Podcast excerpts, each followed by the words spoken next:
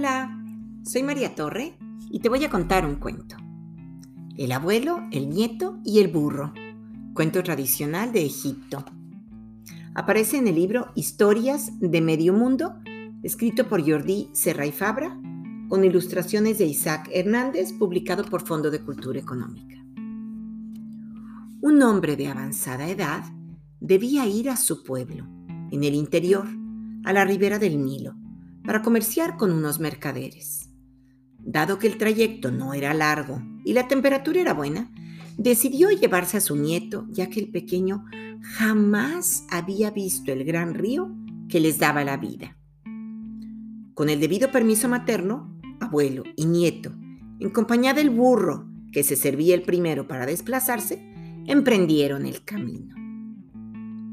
Al atravesar el primer pueblo de su recorrido, el anciano iba a pie, sin prisas, y su nieto cómodamente subido a lomos del burro. Entonces, una mujer apostada a la puerta de su choza comentó en voz alta a una vecina. Fíjate qué crueldad la de nuestros hijos. Ese pobre anciano ha de ir a pie, mientras que el niño, que a todas luces es más joven y más fuerte, va tranquilamente sentado y sin cansarse sobre el burro. Al salir del pueblo, el anciano reflexionó en torno a las palabras de la mujer y entonces decidió que tal vez tuviera razón. Por ese motivo, antes de llegar al siguiente poblado, decidió cambiar. Se subió él a lomos del animal e hizo que su nieto caminara a su lado. A mitad del poblado, otras dos mujeres que llevaban la ropa a una acequia se quedaron mirándolos. Y una de ellas, la más belicosa, exclamó airada. ¡Ay, ya no tenemos consideración para con nuestros hijos, los pobres!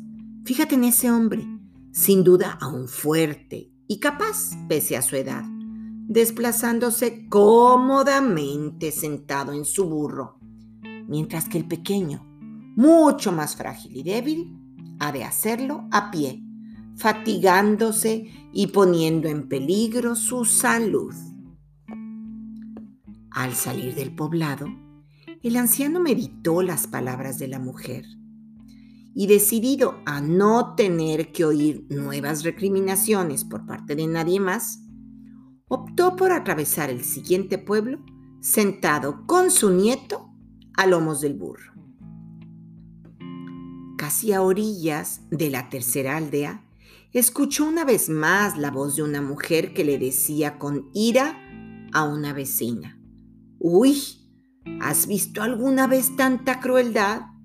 Mire ese pobre animal, que apenas si es un pollino, teniendo que soportar el peso de dos personas, cuando a duras penas debe poder con el suyo ya fuera de la aldea, abuelo y nieto pusieron pie en tierra. Para entonces era tal la zozobra del pobre hombre que ya no supo qué hacer al acercarse al siguiente pueblo, a orillas del gran Nilo. Dado que las tres primeras alternativas habían resuelto motivo de queja por parte de otras tantas personas, ¿qué más quedaba por hacer? Y decidió lo único posible.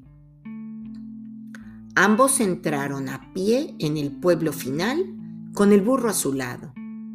Entonces escucharon una carcajada y la voz de una mujer que, apoyada en una ventana, llamaba la atención de su vecina diciendo, hay gente tonta. ¿Para qué llevan a un burro en un viaje si luego no lo utilizan y lo hacen a pie?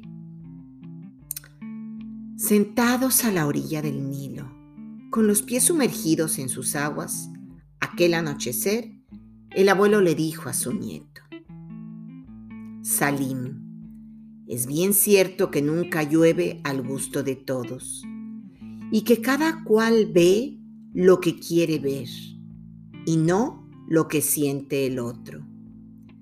Y puesto que cada persona es un mundo, y cada razón la propia, debes guiarte siempre por lo que dicte tu corazón, actuando con nobleza y honestidad. El resto, el resto ya no depende de ti. Y el juicio de los demás, valóralo, pero sigue el tuyo. Tu instinto debe ser siempre tu guía. Aquella noche, Salim disfrutó de las bellezas del Nilo mientras su abuelo contemplaba lo que los había llevado hasta ahí. Durmieron bajo una palmera y regresaron al día siguiente a su pueblo felices. Y colorín colorado, este cuento se ha acabado.